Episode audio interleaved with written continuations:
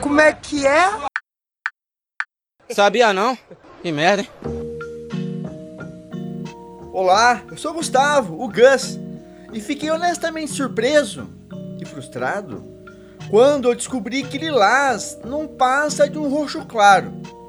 E até confuso quando descobri que a tal bergamota é uma variação de laranja, para cor e para fruta. Se eu mal sei o que eu tô vendo, como que dá para acreditar quando me dizem que cachorro enxerga preto e branco? Para minha felicidade, hoje eu posso perguntar para Otávio Augusto como eu sei o que um outro bicho enxerga se ele não me conta. Otávio, como sabemos que cães enxergam em preto e branco?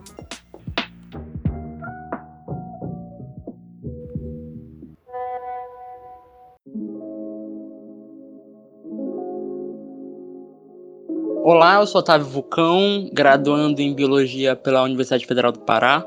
Trabalho com ecologia de anfíbios e répteis na Amazônia, especificamente sapos, serpentes e salamandras. Também trabalho com conhecimento tradicional através da etnozoologia desse, desses grupos. E faço divulgação científica e trabalho com educação ambiental para promover conscientização e a conservação dessas espécies especialmente as mais estigmatizadas, como sapos e cobras. Cães enxergam preto e branco? Essa é uma pergunta bastante feita, principalmente porque ela é muito difundida por aí. Para começar, a visão dos animais vertebrados, peixes, répteis, aves, anfíbios e mamíferos, é baseada em duas classes de proteína: as, os bastonetes e os cones.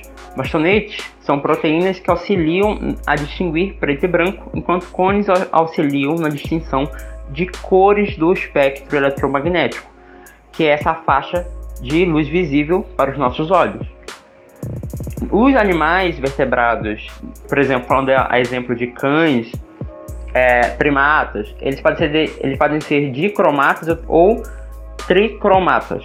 Os, os, humanos são tricromatas, eles têm os três tipos de cones existentes que permitem que nós vejamos nessa combinação as sete cores básicas do espectro eletromagnético, enquanto que os cães são dicromatas. A maioria dos mamíferos são dicromatas, então eles veem apenas um conjunto de cores, que não são todas, e dependem do grupo de é, cones que eles têm. Nesse caso, eles têm uma visão que corresponde a uma faixa do espectro eletromagnético de mais ou menos 4, 470 nanômetros até 590 nanômetros. Essa faixa é mais ou menos da azul ao verde. Isso significa que os animais eles veem verde e azul? Não. Mas se que dentro dessa faixa eles podem distinguir coisas que têm cores azul, que têm cores é, verde, entendem? Então é uma limitação que esses animais têm para a visualização de cores, enquanto que nós humanos podemos enxergar uma variedade superior de cores a eles, porque nós temos mais um tipo de cone no nosso conjunto.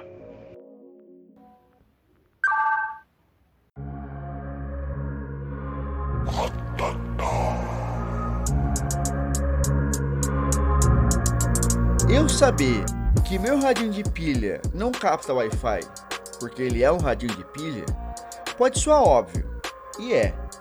Do mesmo jeito que entender o que é um olho e quais as suas partes faz ficar óbvio que algumas frequências de luz, que a gente chama de cor, não são captadas por alguns olhos. E essa informação é pique a gente saber que existem alguns sons que os nossos bichinhos de estimação escutam e passam despercebidos por nós. A ciência é magnífica porque nos dá a oportunidade de entender o mundo além dos nossos sentidos. Defenda as ciências, todas. Envie sua pergunta para o e-mail. Escreva para a gente ler gmail.com. Cuidado com negacionistas. Fortaleça e usufrua universidades públicas. Não solte rojões e não deixe a paleta de cores do liberalismo te impedir de ver os tons de crueldade que colorem o capitalismo. Um forte abraço e tchau, tchau!